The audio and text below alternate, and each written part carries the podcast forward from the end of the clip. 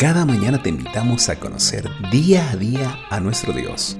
A través de su palabra conocerás cuál es la clave, porque Él es la llave. Indescriptible. Indescriptible. Tu amor. Tú me buscaste y tu gracia me encontró. Así es Dios. No podemos describirlo, pero sí conocerlo. Serie Indescriptible con Javier Abdala. Día 8. Indescriptible.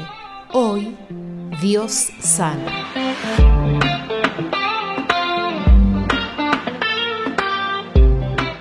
Leemos juntos hoy en Éxodo 15, 26 y 27, dice así palabra de Dios.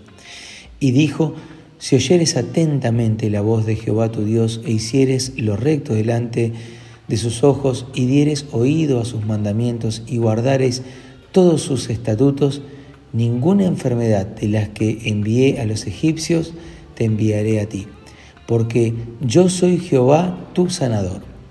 Y llegaron a Elim, donde había doce fuentes de agua y setenta palmeras, y acamparon allí junto a las aguas. Cada uno de los muchos nombres de Dios describe un aspecto diferente de su carácter multifacético. Hoy Dios sana. Dios es el que sana todas las dolencias, las del cuerpo, del alma y por supuesto las del espíritu. En contrapartida, el pecado tiene como consecuencia el sufrimiento de la célula y sujeto a donde esté ubicada esta célula aparecen los dolores físicos o emocionales y su repercusión en lo espiritual. Mayor confirmación de que Dios es el que sana es que en el cielo no habrá llanto, ni lágrima, ni dolores. Y no solo porque hay ausencia del pecado, sino porque la presencia de Dios es sanadora. La primera vez que aparece en la Biblia el nombre Dios sana se encuentra en el pasaje meditado hoy. El pueblo de Israel estaba en el desierto y habían transcurrido tres días en donde no encontraban aguas. De repente encuentran, pero su sabor era amargo, salado, por lo que lo llaman Mara y así son llamadas hasta el día de hoy. Lo que sucede es que esas aguas estaban nutridas por el mar muerto.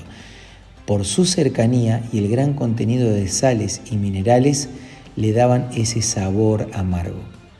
Pero de repente Dios sana, mostró su gloria y quita el amargor de las aguas volviéndolas salubre. Es interesante notar que de repente en la misma zona y sin andar tanto, las mismas aguas que eran amargas son sanadas y se vuelven dulces. Ahora, ¿por qué el Dios sanador se manifiesta ante su pueblo endulzando unas aguas saladas y amargas?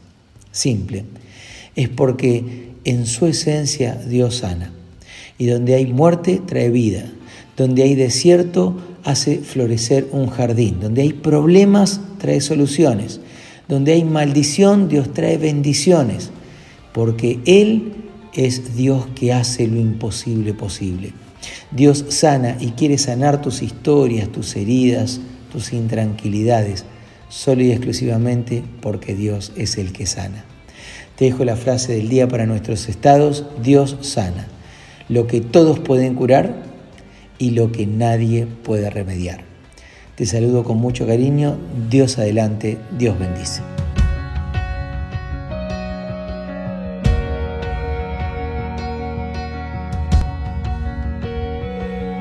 Tú calmas mis tormentas,